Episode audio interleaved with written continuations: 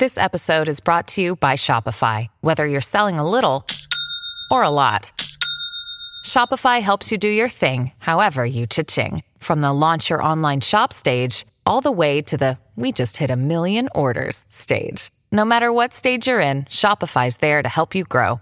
Sign up for a $1 per month trial period at shopify.com slash special offer, all lowercase.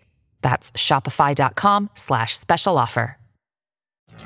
Hola, ¿qué tal a todos? Bienvenidos. Soy Jason Calderón, hoy en el lugar de Andrea Bernal. Y esto es Zoom a la noticia. Nuestro lente lo vamos a enfocar hoy en Colombia, donde el gobierno ha dado luz verde para la reapertura de bares, pero sin la venta de bebidas alcohólicas. Quiero saludar a esta hora a nuestros invitados de hoy y los invito también a responder brevemente esta pregunta para abrir el debate. Bares sin licor, ¿cuál es su opinión? Adriana Plata, directora ejecutiva nacional de la Asociación de Bares de Colombia, Asobares. Jason, bares sin licor es un ejercicio un poco incompleto.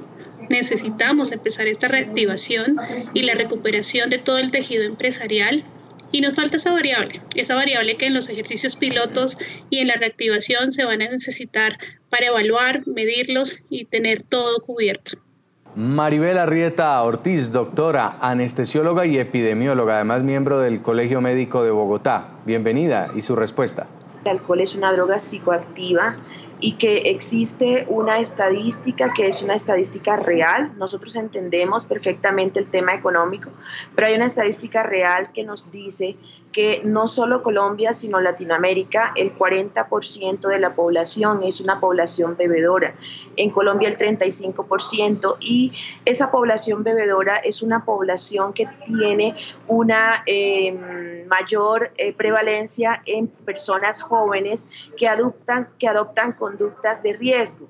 Entonces la gran pregunta es, ¿cómo se va a controlar este tipo de personas con este tipo de personalidad y conductas que tienen conductas de riesgo, que una tipología de las personas bebedoras en específico para evitar que se haga una mayor propagación del virus y que haya una mayor propagación de aglomeraciones de personas y de otro tipo de conductas. Quiero saludar también a Nelson Gómez, investigador, sociólogo, profesor de sociología de la Pontificia Universidad Javeriana. Bienvenido, profesor, y deme su opinión. Bares y licores como bandeja paisa sin primo.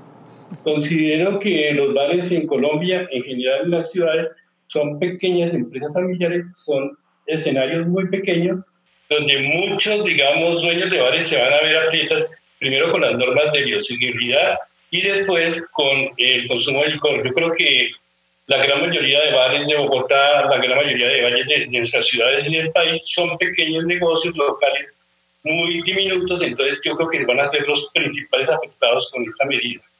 Puede escuchar más conversaciones como esta en Zoom a la noticia de lunes a viernes a las 3 de la tarde, hora de Bogotá, Lima y Quito, 4 de la tarde, hora de Caracas y de la costa este de los Estados Unidos, por NTN 24.